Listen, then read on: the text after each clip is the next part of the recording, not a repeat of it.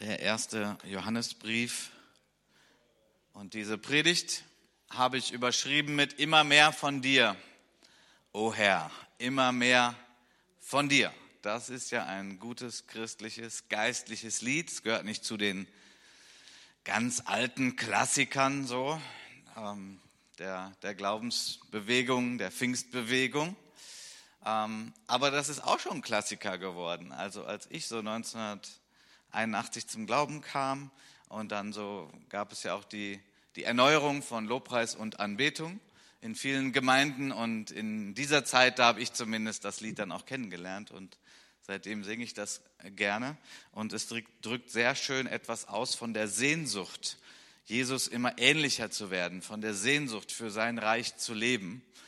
Und ähm, das ist jetzt die, der Titel dieser Predigt. Der Hauptvers, den ich herausgenommen habe, oder die beiden sind 1. Johannes 5, die Verse 12 und 13. Da heißt es, und das muss man sich ja mal so richtig durch den Kopf gehen lassen, wer den Sohn hat, der hat das Leben. Und um es ganz deutlich zu machen, sagt der Apostel Johannes, wer den Sohn Gottes nicht hat, der hat das Leben nicht. Dies habe ich euch geschrieben, die ihr glaubt an den Namen des Sohnes Gottes, damit ihr wisst, dass ihr ewiges Leben habt und damit ihr auch weiterhin an den Namen des Sohnes Gottes glaubt. Nun, für viele Christen ist das eine Grundaussage, ist das Standard, ist das kein Problem. Allerdings in Zeiten, in denen äh, sich die Fragen stellen, wie ist das denn mit Jesus Christus? Ist das jetzt irgendwie so das alles Entscheidende oder nicht? Kann man nicht auch die Religionen irgendwie miteinander verbinden und so eine richtig schöne Menschheitseinheit bauen? Das wäre doch auch schön. Ähm, und in diese Zeit hinein, das waren damals auch Tendenzen und Gedanken, ähm, hat Johannes das mal sehr deutlich so auf den Punkt gebracht hat. An Jesus Christus scheiden sich die Geister. Jesus Christus ist doch das alles Entscheidende für jeden Menschen auf diesem Planeten. Wer an Jesus glaubt, hat das Leben. Wer nicht an ihn glaubt, hat das Leben nicht. Und das, was wir da in Vers 13 lesen, da spüren wir so raus, das hat er geschrieben, damit sagt er ja auch, das habe ich euch geschrieben und den ganzen Brief habe ich euch geschrieben, damit ihr wisst, damit ihr tiefere innere Gewissheit habt, weil es natürlich auch Anfechtungen gibt, weil da auch der ein oder andere Gedanke kommt, weil es gerade auch um Jesus verschiedene Modelle gibt, so ja, Jesus, war der denn wirklich Gottes Sohn oder nicht? Oder wenn er doch Gottes Sohn war, war der denn wirklich Mensch? Ist er nicht einfach nur so, hat er sich nur kurzfristig verkleidet, irgendwie viele verwirrende Gedanken. Vieles davon haben wir äh, keine Probleme mit, aber doch so die Gewissheit, das erlebt man doch hin und wieder mal, so die Gewissheit, habe ich denn wirklich das ewige Leben? Bin ich denn wirklich gerettet? So, das ist schon eine Frage, die da und dort auftaucht. Und das ist ja dann auch gerade bei Menschen, die diesen, ich sag mal, echten, wahren christlichen Glauben finden und entdecken, das große Aha-Erlebnis, dass sie feststellen, ja, Jesus Christus gibt's wirklich und jetzt habe ich ihn kennengelernt und jetzt weiß ich, dass er real ist. Es ist nicht nur irgendwie ein, eine christliche Prägung, in der ich hier in Deutschland aufgewachsen bin, sondern ich bin zu diesem Punkt gekommen, Jesus Christus. Den gibt's wirklich und der schenkt mir das Leben. Wer den Sohn hat, der hat das Leben. Natürlich können sich manche die Frage stellen, ja, aber ich kenne auch Menschen, die haben mit Jesus gar nichts zu tun, aber die leben doch auch. Die, die sind ja jetzt nicht tot. Ja, der Johannes spricht natürlich hier von dem geistlichen Leben, von dem inneren Leben, von dem Leben, das aus der Verbindung mit Gott kommt und was aus Gottes Perspektive das Wichtigste ist. Wir alle sind in einem Körper und wir sind geboren worden und wir leben und wir werden sterben. Aber das, was Johannes hier als Leben beschreibt, ist mehr als nur ein körperliches Leben, ein Vegetieren, ein Ich werde geboren, ich esse und irgendwann sterbe ich und dann war es das alles. Nein, von Gott her ist der Begriff Leben ja etwas viel, viel Größeres. Er ist das Leben und das Leben, was er schenkt und was sein Plan immer war für die Menschen, ist ein Leben der Fülle. Und wenn ich sage Fülle, dann denkt bitte jetzt nicht an erster Stelle an materielle Dinge. Ja, das ist die Prägung in unserer Kultur, ja, Konsumgesellschaft und so, sondern die Fülle im Herzen, die Fülle des Geliebtseins und des Liebens, die Fülle, beziehungsfähig zu sein, die Fülle, Kontakt mit dem Schöpfer von Himmel und Erde zu haben, die Fülle, die sich auch darin äußert, dass ich weiß, wer ich bin, woher ich komme, wohin ich gehen werde, wo ich die Ewigkeit verbringen werde, was ich damit tue, wenn ich verletzt werde, wie ich damit umgehen kann. Also eigentlich der Kern von Leben, nach dem sich eigentlich auch alle Menschen sehnen. Ich behaupte mal auch die, die sich mit vielen materiellen Dingen betäuben. Oh, hartes Wort. Mit vielen materiellen Dingen betäuben. Nun, Gott hat ja gar nichts gegen materielle Dinge. Ganz im Gegenteil. Er hat sie ja alle geschaffen. Er hat ja diese Erde geschaffen und all das, was wir haben, selbst bis hin zu technischen Geräten, basieren ja auf dem Stoff, den er mal ursprünglich geschaffen hat und aus dem das alles dann nur entwickelt wurde und gebaut wurde. Und Gott hat gar nichts gegen materielle Dinge. Er wünscht sich nur, dass wir sie mit Danksagung nehmen und dass wir ihn ehren, der der Schöpfer aller Dinge ist. Aber doch, wenn man so merkt, was beschäftigt Menschen am tiefsten, was brauchen sie am meisten, dann ist es gerade das, ich möchte geliebt sein und ich möchte lernen, andere Menschen zu lieben. Ich möchte in vertrauensvollen Beziehungen mit anderen Menschen leben. Und letztlich wünsche ich mir das auch irgendwie mit dem Schöpfer, sofern man nicht ein hartgesonnener Atheist ist, der das alles versucht noch so runterzudrücken und zu leugnen. Wer den Sohn hat, der hat das Leben. Und hier habe ich mal dieses Lied auch mit abgedruckt. Immer mehr von dir, immer mehr, immer mehr sein wie du, immer mehr deine Worte verstehen und deine Werke tun. Am Ende dieser Predigt wollen wir das Lied auch nochmal dann auf uns wirken lassen. Du bist ein Gott, der seine Kinder liebt, der als ein Vater ihr Verlangen sieht. Niemand und nichts kommt dir jemals gleich, o oh Herr. Du zeigst dich uns als ewig treuer Freund und weißt genau, wie unser Herz es meint. Gib uns mehr von dir, immer mehr. Das ist ein schöner Herzensschrei, eine schöne Sehnsucht. Und das ist zum Beispiel auch ein Kennzeichen, wenn sich jemand fragt, ja, bin ich nun Christ oder bin ich nicht Christ? Also wer wirklich Christ ist, der hat genau diese Sehnsucht, der hat dieses Verlangen, der sagt, ich will mehr von dir allmächtiger Gott, ich will mehr von dir, Jesus. Ich habe doch schon ein bisschen was von dir erkannt. Und du hast mich zuerst geliebt, wie wir ja in dem Text auch eben gehört haben. Mensch, du hast doch mein Herz erobert in deiner Liebe und ich möchte mehr von dir. Da gibt es doch noch mehr zu erkennen von dir und da gibt es noch eine tiefere Verbindung und da gibt es noch mehr Liebe und noch mehr Hingabe an dich und dein Reich. Und das ist der Schrei meines Herzens.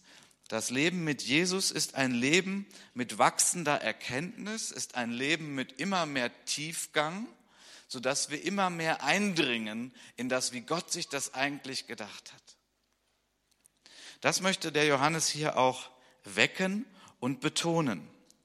Es ist so, dass die Frage für manche ja ist, ja, gibt es einen Gott oder gibt es keinen Gott? Ja, kann man den Gott beweisen oder kann man ihn nicht beweisen? Und ich merke es auch für uns als Christen gut, wenn wir da so den einen oder anderen Gedanken haben, wenn wir uns vielleicht mal ein bisschen mit der Evolutionstheorie beschäftigen, eine Theorie, und dass wir dann auch manche Argumente haben. Da gibt es auch ganz begabte Menschen, wie den Professor Werner Gitt zum Beispiel und andere, die da richtig tief graben und wo man auch merkt, aha, das ist schon gut, sich da auch auszukennen. Schlussendlich aber wird es nie so sein, dass wir Gott beweisen können. Und das hat auch seinen Grund. Denn Gott muss sich nicht beweisen, sondern Gott bezeugt sich. Gott bezeugt sich. Wenn wir auf der Suche nach der Wahrheit sind, dann gibt es ja da verschiedene Wege, jetzt auch mal unabhängig von Gott. Es gibt ja die, die Wahrheitssuche, die in der Wissenschaft angewandt wird, und dann gibt es ähm, die Schwerkraft. Ich habe jetzt gerade nichts, was ich hier. Ah, doch, mein Schlüssel.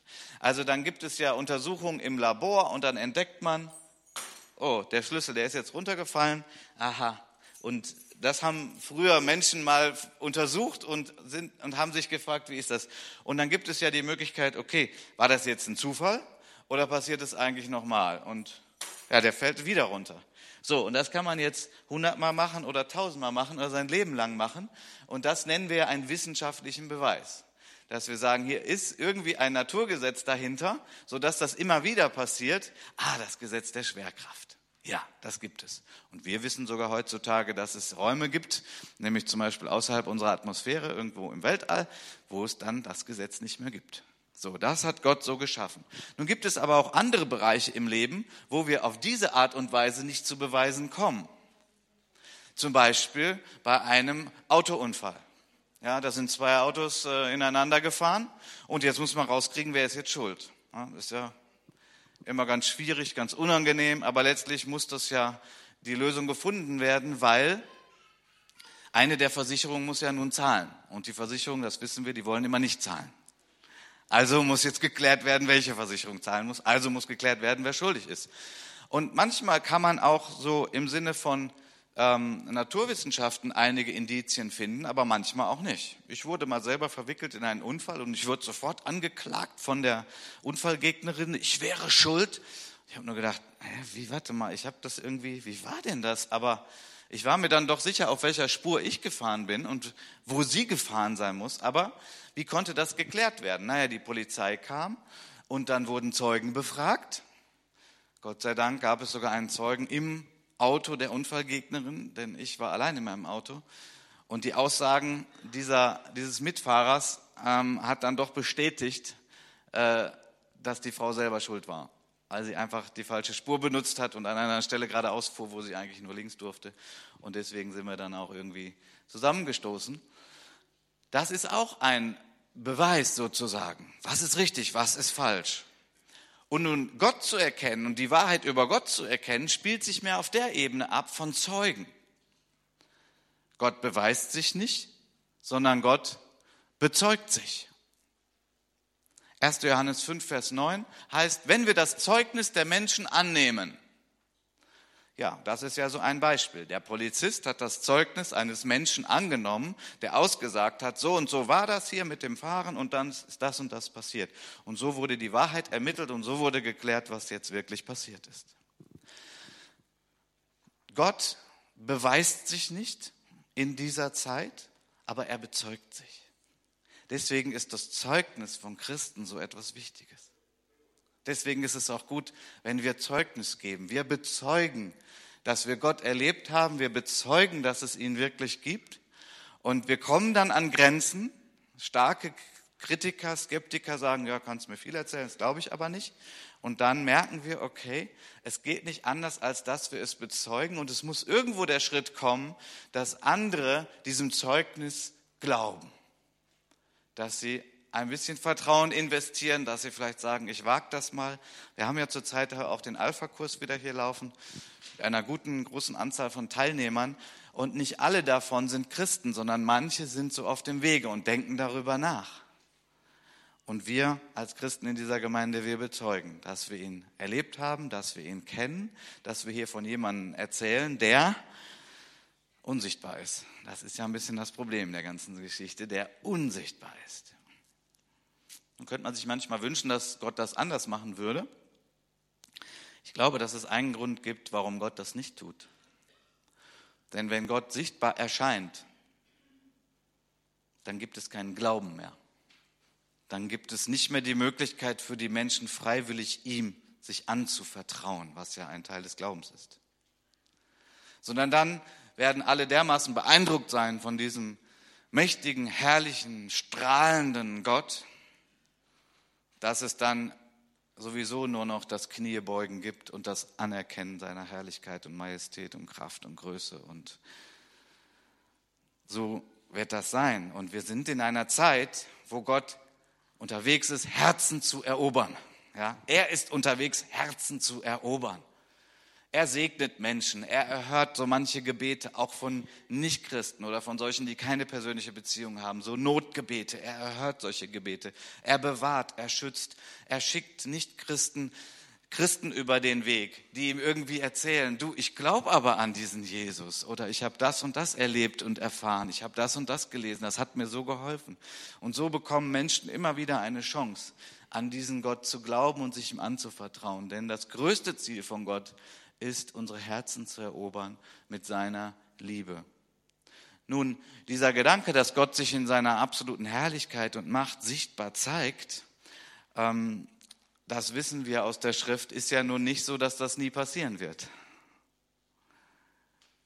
Wir, die wir an die Bibel glauben, wissen ja, das kommt ja auch noch.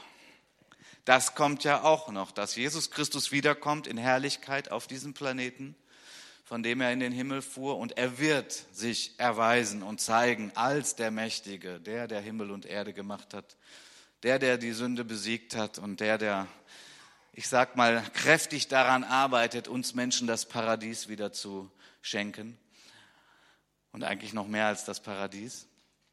Da ist er unterwegs und er bezeugt sich. Nun, er bezeugt sich. Da hat jetzt der Johannes ja noch ein bisschen mehr zugeschrieben. Vers 6, er ist es, der durch Wasser und Blut gekommen ist. Jesus der Christus. Nicht durch Wasser allein, sondern durch Wasser und Blut. Und der Geist ist es, der Zeugnis gibt, weil der Geist die Wahrheit ist.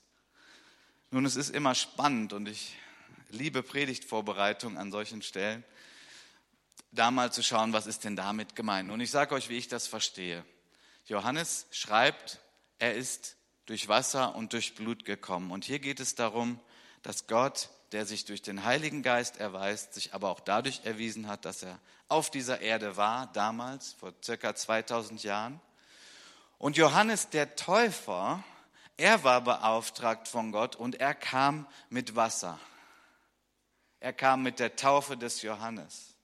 Und er hat dann auch Jesus Christus getauft. Aber Jesus Christus kam nicht nur durch Wasser, durch seine Taufe, sondern Jesus Christus auch durch das Blut, durch das Sterben am Kreuz und durch die Erlösung. Jesus Christus.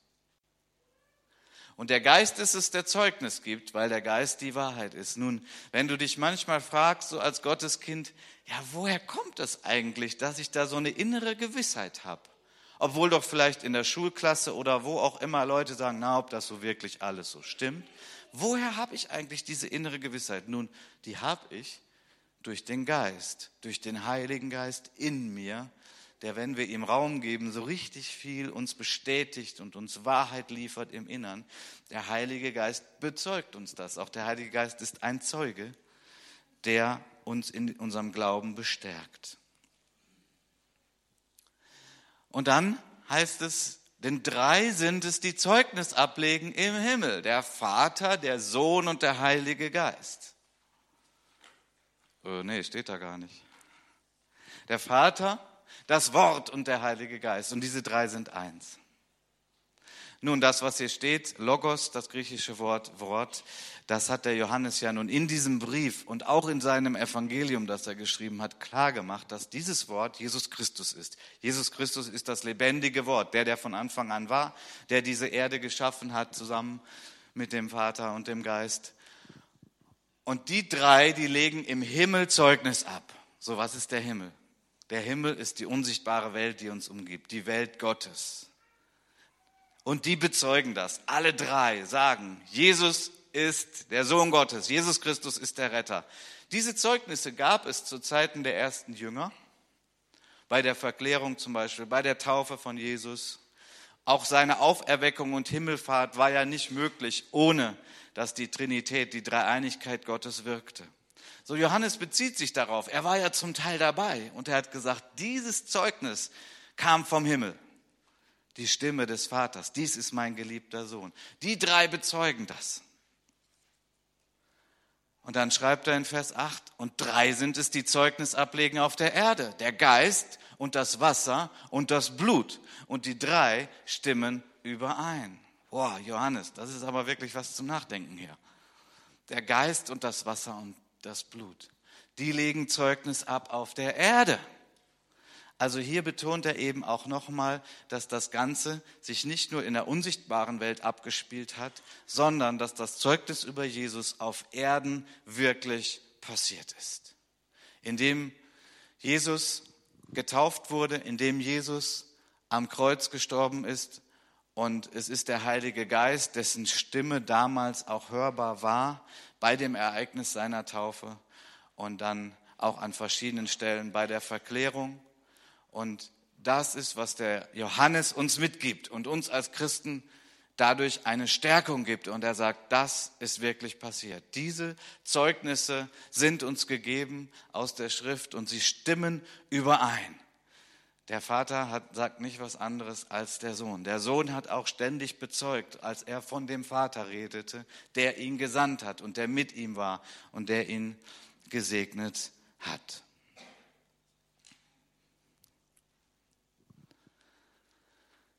Und nun haben wir noch mal einige sehr knackige Aussagen hier in dem Brief, in diesem letzten Abschnitt vom Johannesbrief.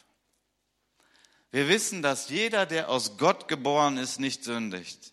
Ich möchte mal sagen, bei Jesus stimmt das. Also auch als Jesus hier auf Erden war. Er war ja in dem Sinne auch aus Gott geboren. Ich meine, er war Gott, aber er ist auch aus Gott geboren. Die Jungfrau Maria, der Heilige Geist wirkte. Er war in diese Welt gekommen und aus Gott geboren. Er wurde Fleisch, er nahm körperliche Gestalt an. Und wir wissen, dass jeder, der aus Gott geboren ist, nicht sündigt. Und wenn man die allermeisten Christen fragt, dann würden sie sagen, das kann ich komplett unterschreiben für Jesus. Der war aus Gott geboren und der hat nicht gesündigt. Aber lieber Johannes, wie hast du dir das vorgestellt? Wie ist das denn bei uns Christen? Wie kann das denn sein? Wir wissen, dass jeder, der aus Gott geboren ist, nicht sündigt. Ich habe wirklich vor kurzem diese Frage auch gestellt bekommen von jemandem, der noch nicht so lange Christ ist und der gewisse Zweifel hatte, weil er festgestellt hat, oh, ich sündige aber noch, ich mache noch Fehler. Das war gar nicht gut, was ich da gemacht habe. Immer mehr von dir. Immer mehr von dir. Das Geheimnis, dass Sünde in unserem Leben weniger wird, hat damit zu tun, wie verbunden wir mit Jesus Christus sind. Nun will ich ja niemanden Angst machen und sagen, boah, du bist nicht mit Christus verbunden, wenn du sündigst und dann bist du abgefallen und du bist verloren gegangen. Diese Angst will ich doch jetzt gar nicht erzeugen. Aber es gibt doch eine Verbindung mit Jesus, ein Leben mit Jesus, eine Spiritualität, ein geistliches Leben mit ihm, dass wenn wir das leben, dass eben auch Sünde weniger wird. Der Christus, der in uns lebt, ist ohne Sünde. Und die Beziehung, die wir mit ihm leben, führt dazu, dass Sünde weniger wird in unserem Leben. Ich hoffe, das können wir hinkriegen, so diese beiden Leitplanken auf der Straße des Lebens, auf der wir unterwegs sind. Denn in eine oder andere Richtung zu fallen, wäre fatal. Wenn Christen behaupten, ja, jetzt bin ich ja wiedergeboren, jetzt sündige ich nicht mehr, das ist fatal dann müssten wir ja ganz andere Dinge aus der Bibel rausschneiden und sagen, das brauchen wir alles nicht mehr. Vater unser, vergib mir meine Schuld, wie ich auch anderen, da brauchen wir alles nicht mehr. Ne? Kein Thema mehr. Nein, nein, das ist ganz fatal. Wir sind unterwegs als Christen und wir sündigen noch. Und man kann es schon auf diese Formel bringen, wir sündigen dann, wenn wir nicht aus der Verbindung mit Christus, wenn wir nicht aus dem, wie er ist, heraus leben. Und das ist wirklich schlimm, aber auf der anderen Seite möchte ich auch mal seelsorgerlich sagen, ja, aber es ist auch noch so und wir sind Lernende, wir sind auf dem Weg, wir sind Jünger Jesu, wir haben immer noch was zu lernen. Und wir haben immer noch mal tiefere Schichten der Erkenntnis, wo wir feststellen, oh, das war aber auch lieblos von mir. So Dinge, die einem früher noch nicht mal aufgefallen sind. So wie wir tiefer leben mit Gott und mit Christus verbunden sind, umso sensibler werden wir, umso feinfühliger unser Gewissen, wo wir denken, oh Mensch, da habe ich aber doch jemanden gerade verletzt. Das ist gut, das ist ein Wachstum, das zeigt, dass der Heilige Geist in uns wirkt und dass wir immer mehr werden wollen wie Jesus. Wenn wir so wie Jesus leben, sündigen wir nicht, aber wir sind immer noch auf dem Weg. Ich denke, dass Johannes das auch deswegen geschrieben hat, weil er eben gerade dem vorbeugen wollte, was manche ja so sagen, ach, wir sind doch alles kleine Sünderlein. Ja, was ist das so für ein Spruch? Ach, wir sind doch alles kleine Sünderlein. Ach, du willst doch nicht sagen, dass das schlimm ist. Soll ich dir mal erzählen, was ich gemacht habe? Nun, dem will Johannes hier auch vorbeugen. Er sagt, nein, wir haben hier schon einen Anspruch. Wir haben hier schon Jesus Christus, der gezeigt hat, wie man auch in dieser Welt leben kann. Und das wollen wir doch. Das wollen wir auch. Da möchte ich hinwachsen. Jesus, mit deiner Kraft, durch deinen Geist möchte ich mich dahin entwickeln. Also nichts mit wir lieben kleinen Sünderlein, sondern ja, Herr, offenbare mir, wo ich wachsen kann. Hilf mir, wo ich noch mehr Vergebungsbereitschaft lernen kann, noch versöhnlicher sein kann. Hilf mir, wo ich noch mehr wachsen kann in Demut. Hilf mir, wo ich noch meine Rechthaberei mehr loswerden kann und einfach mal den anderen sehen und ihn lieben und ihm dienen. Und hilf mir doch mal nicht so neidisch zu sein und immer zu gucken, was die anderen alles haben und was ich oh, gar nicht habe und was ich eigentlich haben müsste und so weiter und so weiter. Jesus Christus macht uns davon frei. Er sagt, wenn du mich hast, hast du das Leben. Und du wenn du mich liebst und ich liebe dich, dann hast du das Leben. Dann hast du das Größte und das Wichtigste, was es gibt. Und ich mache dich beziehungsfähig und immer beziehungsfähiger, dass du mit anderen Menschen gut auskommen kannst. Und ich helfe dir, dass du nicht immer nur an dich denkst und vielleicht auch mal nicht an erster Stelle an dich denkst, sondern einfach mal für den anderen. Ja, aber der andere hat doch und der, oh. ja, das sind die Reflexe. Das ist das, wo wir eben noch nicht Jesus leben in uns sondern wo wir dann doch den sogenannten alten Menschen leben, wie die Schrift es an einigen Stellen betont. Tja, und dann eine andere Aussage, die ja nun auch ganz schön heftig ist, hat der Johannes uns auch nochmal richtig so eine Nuss zu knacken gegeben. 1. Johannes 5, Vers 15. Wenn wir wissen, dass er uns hört, um was wir auch bitten, so wissen wir, dass wir das Erbetene haben, dass wir von ihm erbeten haben. Wow. Wir beten, wir bitten also Gott um etwas und wir wissen, dass wir es haben. Schon mal erlebt? Ja, ich glaube schon. Manche haben das schon erlebt sogar, also dass man um etwas bittet und dass man eine innere Gewissheit hat, Gott hat das jetzt gehört. Und er wird das auch ändern. Obwohl ich es noch nicht sehe. Ja, solche Erfahrungen machen Christen. Dass sie ruhen können in dem, ich habe jetzt eine Zeit gerungen darum, ich habe gebetet, ich habe mir so gewünscht, dass das und das passiert. Und ich komme an einen Punkt der inneren Ruhe, obwohl es sichtbar noch nicht zu sehen ist. Ja, das gibt es. Aber ehrlicherweise möchte ich sagen, ich erlebe das aber nicht immer so. Ich kenne auch keinen Christen, der das immer nur so erlebt. Ich kenne manche Christen, die damit rumlaufen in dieser Bibelstelle und sagen, da musst du nur einmal so sagen und dann weißt du hier, steht doch da und dann hast du es. Ist alles klar. An dieser Stelle möchte ich auch sagen, bei Jesus stimmt das und bei uns auch hier haben wir wohl etwas Wachstümliches, etwas, worin wir noch wachsen. Jesus Christus, als er auf Erden war, er hat einmal gesagt, ich danke dir, Vater, dass du mich alle Zeit erhörst. Und da steht, er betete das sogar bewusst laut, weil auch dieses Gebet ein Zeugnis war für alle anderen drumherum. Ich danke dir, dass du mich alle Zeit erhörst. Ja, bei Jesus war das so. Jesus hat gebetet und er hat empfangen. Und er hat auch damit uns ein Beispiel gegeben, ein Vorbild gesetzt, dass es wohl möglich ist, in eine sehr tiefe Verbundenheit mit Gott zu wachsen, zu einem Beter zu werden, der so tief mit Gott verbunden ist, so ein Vertrauen hat und der auch gelernt hat übrigens, gottgemäß zu beten. Und gottgemäß zu beten heißt nicht, ich brauche, gib mir, mir fehlt noch das und jenes und jetzt noch das bitte und Herr, kannst du mir noch mal hier so auf dem Tablett vielleicht das bringen und jetzt hätte ich gern noch einen Kaffee Latte Macchiato, ja, aber bitte so und so, versteht ihr? Ich übertreibe ja gerade, es gerade ein bisschen lustig, aber das ist ja ein bisschen unserer Kultur so, oder? Wir gehören zu den reichsten Ländern der Welt. Man geht in ein Restaurant, man wird bedient, man bestellt, man erwartet gute Qualität. Aber so gehen wir nicht mit Gott um.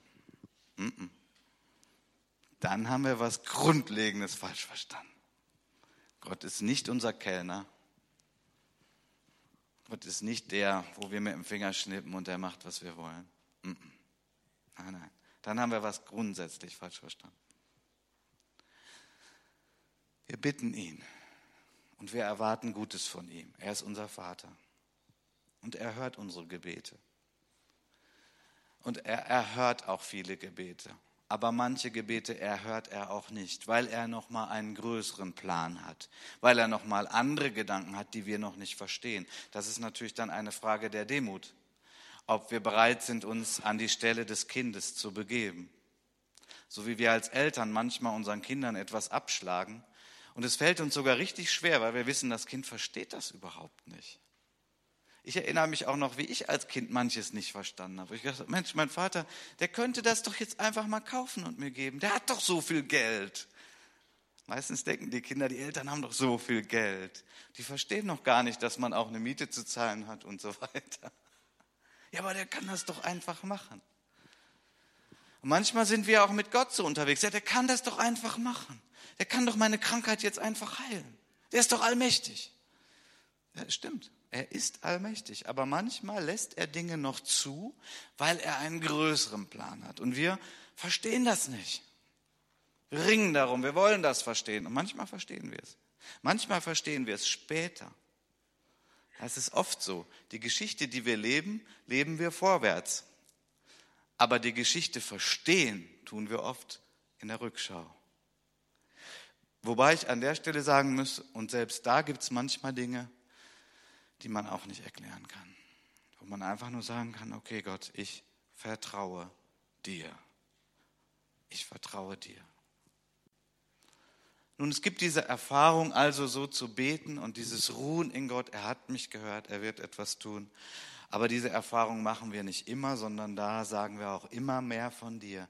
Jesus, da möchte ich immer mehr wachsen. Interessant ist ja, was direkt im Anschluss steht, äh, denn jetzt geht es um Gebet. Das ist direkt, was er danach schreibt. Und da sagt er, wenn jemand seinen Bruder sündigen sieht, eine Sünde nicht zum Tode, so soll er bitten.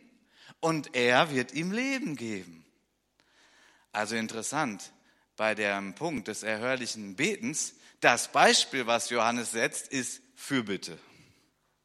Das Beispiel, was er nun setzt, das Einzigste, was er hier angibt in diesem Text, damit sage ich ja nicht, dass wir nicht für unsere Bedürfnisse auch beten dürfen, natürlich dürfen wir das, aber das Beispiel, was er gibt, ist ein Gebet für einen anderen. Ein Ringen darum, ich bete für jemand anderen, dass Gott ihn segnet, dass Gott ihn wieder zurechtbringt, dass Gott ihn auf den rechten Pfad wieder setzt. Dafür bete ich, darum ringe ich. Und das hat der Apostel Johannes natürlich selber auch getan. Er hat viel gebetet für andere. Und er hat besonders darum gebetet, dass Menschen Christus erkennen und dass die, die ihn erkannt haben, auch weiter mit ihm leben und dass sie die Sünde in ihrem Leben nicht verharmlosen und sich nicht einfach in Bereiche begeben, wo sie dann das Leben auch wieder verlieren können. Nun steht ja hier was von der Sünde zum Tode. Also da gehe ich jetzt heute nicht auch noch drauf ein. Das ist natürlich ein Riesenthema, die Sünde zum Tode. Ähm, soweit nur er sagt, also es gibt wohl Sünden, wo Menschen so gesündigt haben und ich sag mal, wahrscheinlich Jesus Christus abgelehnt haben und nochmal und nochmal. Und zwar nachdem sie ihn eigentlich schon erkannt hatten, dass es irgendwann einen Punkt gibt, wo Gott sagt, okay, das war's. Nun hat dieser Mensch sich so sehr immunisiert gegen das Wirken seines Geistes, gegen sein Wort, dass Gott sagt, okay, das war's. Dieser Mensch will nicht. Aber ich betone mal so, dass es bei Gott so ist. Ich würde nie behaupten, dass ich weiß, wann das so ist im Leben eines Menschen. Johannes hat es wohl irgendwie gewusst, aber da bin ich noch nicht. Aber was er unterstreicht, ist also, Sünde ist nun keine Kleinigkeit. Aber ich möchte auch nicht die ganz sensiblen Gemüter unter uns jetzt in schwerste Krisen äh, stecken, ähm, sondern allein schon, wenn du das Verlangen hast, dass Gott dir die Schuld vergibt. Allein schon, wenn du darum kämpfst, mit einer gewissen Sünde, vielleicht einer schlechten Gewohnheit, davon loszukommen. Allein schon, wenn du dieses Verlangen, diese Sehnsucht hast, dann kannst du schon mal sicher sein, dass Gott dich nicht verworfen hat, sondern dass immer noch dieser Kampf tobt und Gott dich immer noch zieht und sein, an sein Herz drücken will und dir vergeben will, weil dieses Verlangen da ist. Soweit möchte ich das heute sagen. Und mit dieser Schriftstelle möchte ich schließen. Die ist jetzt von Paulus, aber das bringt es nochmal so auf den Punkt. Paulus schreibt im Galaterbrief, Kapitel 4, Vers 19, meine Kinder, um die ich noch einmal Geburtswehen leide, bis Christus in euch Gestalt gewinnt. Wie gerne wollte ich jetzt bei euch sein und in einem anderen Ton zu euch reden, denn ich weiß nicht, woran ich mit euch bin. Da schreibt der Paulus an Christen, an Gemeinden, die weit entfernt sind von ihm. Er kann da nicht mal eben hin, er kann nicht mit Skype oder ja, SMS oder so, so mal richtig kontakten, das geht alles nicht. Und deswegen hat er diesen Brief geschrieben. Und er schreibt hier, das Ziel für die Christen ist, ähm, nicht, dass sie irgendwie einfach mal jeden Sonntag zum Gottesdienst gehen. Das ist schon gut, das ist wichtig. Aber das Ziel für Christen ist, dass Christus in euch Gestalt gewinnt.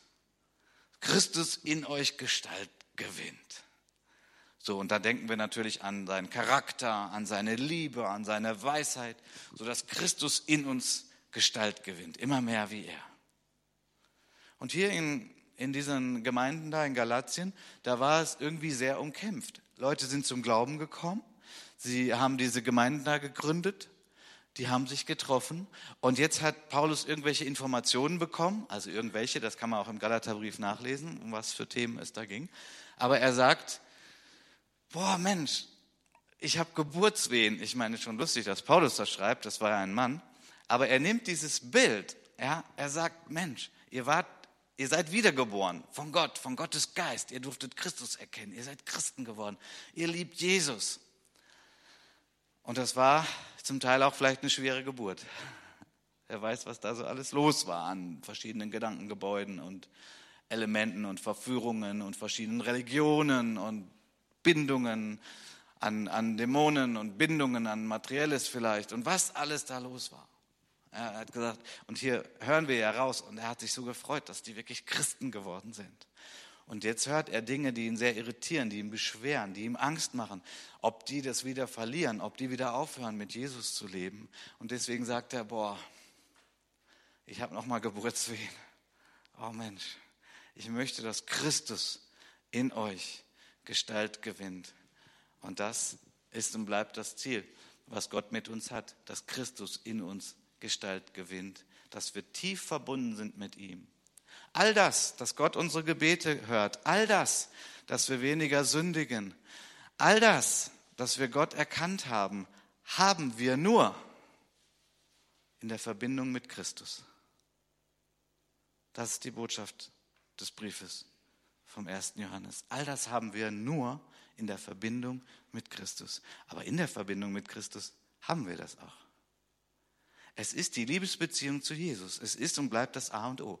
Wenn ihr in mir bleibt und ich in euch, dann bringt ihr Frucht. Ohne mich könnt ihr nichts tun. Und so geht das durch die ganze Schrift. Die Verbindung mit Jesus Christus, das ist die Quelle, das ist das, worum es geht. Das ist das A und O. Unsere Liebe zu Jesus, unsere Hingabe an Jesus, unser Verbundensein mit ihm ist das A und O. Wenn wir das haben, wenn wir das leben, dann haben wir tiefe Freude dann erleben wir, dass Angst uns verlässt. Dann haben wir Sieg über die Sünde. Und dann haben wir die Gewissheit des ewigen Lebens. Mit Jesus, ja. Und ohne ihm nicht. Du kannst nicht sagen, ich habe hier meine Bibel, die steht im Regal, ab und zu nehme ich es raus.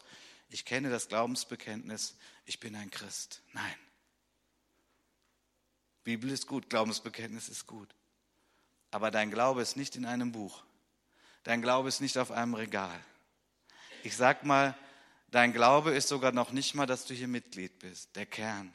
Der Kern ist deine Beziehung zu Jesus. Das ist es, worum es geht. Deine Beziehung zu Jesus. Hege sie, pflege sie, sprich mit ihm, hör auf ihn. Das ist Christsein. Und weil das so ist, treffen wir uns dann auch. Und deswegen sind wir auch Gemeinde weil wir eben auch wissen, wir brauchen auch die anderen. Wir brauchen auch die anderen. Und wenn da ein Bruder ist oder eine Schwester ist und wir sehen, dass sie sündigt, dass sie von Jesus weggeht, dann beten wir für sie. Beten wir für ihn und gucken, ob wir die Möglichkeit finden, auch in Liebe zu sprechen, zurechtzubringen. Ja, weil wir genau wissen, das Leben ist Jesus Christus. Wer Jesus hat, hat das Leben. Und wer Jesus nicht hat, der hat das Leben nicht. Amen. Gut, dann bitte ich den André, dass wir jetzt das Lied abspielen und lasst das nochmal auf euch wirken. Das